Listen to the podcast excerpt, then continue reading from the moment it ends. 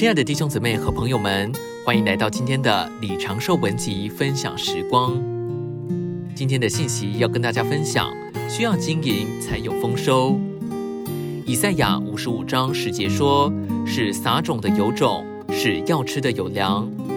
我撒下去一粒种子，长出三十粒来。我吃了十五粒，还有十五粒可以用来明年撒。可是你呢？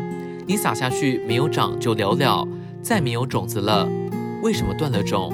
就是因为你不让所种下去的长大。若是当你喊“哦，主”的时候，主一给你感觉对不起太太，你快快一面向主认罪，一面到太太跟前去承认你的失败，求他的饶恕。马上你里头的种子长得真快，你再回来喊“哦，主”，味道两样了。但是主是啰嗦的。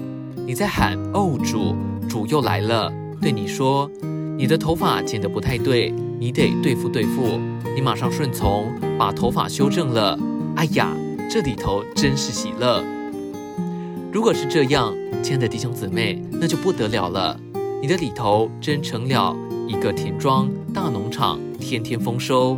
这真应验了以赛亚的话说，是撒种的有种，是要吃的有粮。今天我要和你们对证一下，你们撒种的真的有种吗？要吃的真的有粮吗？也许有半碗饭还不够你吃的，自己还吃不饱，怎能够顾到别人呢？原因在哪里？就因为你把种子撒下去，却不让它长，没有经营。我们知道，农夫经营农场，不仅把种子撒下去，还要捡石头、除草、浇水、加肥。有的时候还得撒点杀虫剂，如此才会有丰收。今天的分享时光，你有什么摸着吗？欢迎在底下留言给我们。如果喜欢今天的信息，也欢迎按赞并且分享出去哦。